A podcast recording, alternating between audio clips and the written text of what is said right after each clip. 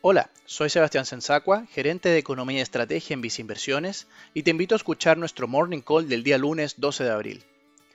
Marzo fue un mes complicado para la renta fija a nivel internacional y nacional.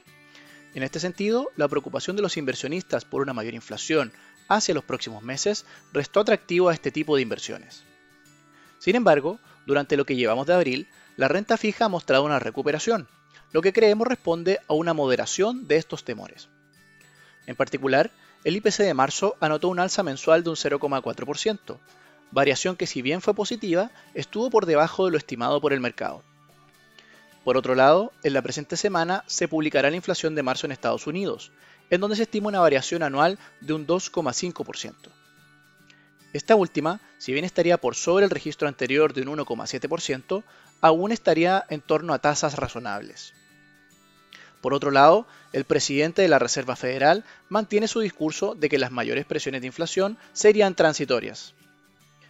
En Viceinversiones compartimos este diagnóstico, por lo que mantenemos nuestra recomendación de complementar las inversiones en instrumentos de renta variable, como es el caso de acciones de compañías, con inversiones en renta fija, como son los bonos de empresas. De esta manera, nuestras inversiones conforman un portafolio diversificado, lo que permite tanto la búsqueda de mayor rentabilidad por el lado del mercado accionario y protección ante episodios de mayor nerviosismo por el crecimiento económico al tener inversiones de renta fija.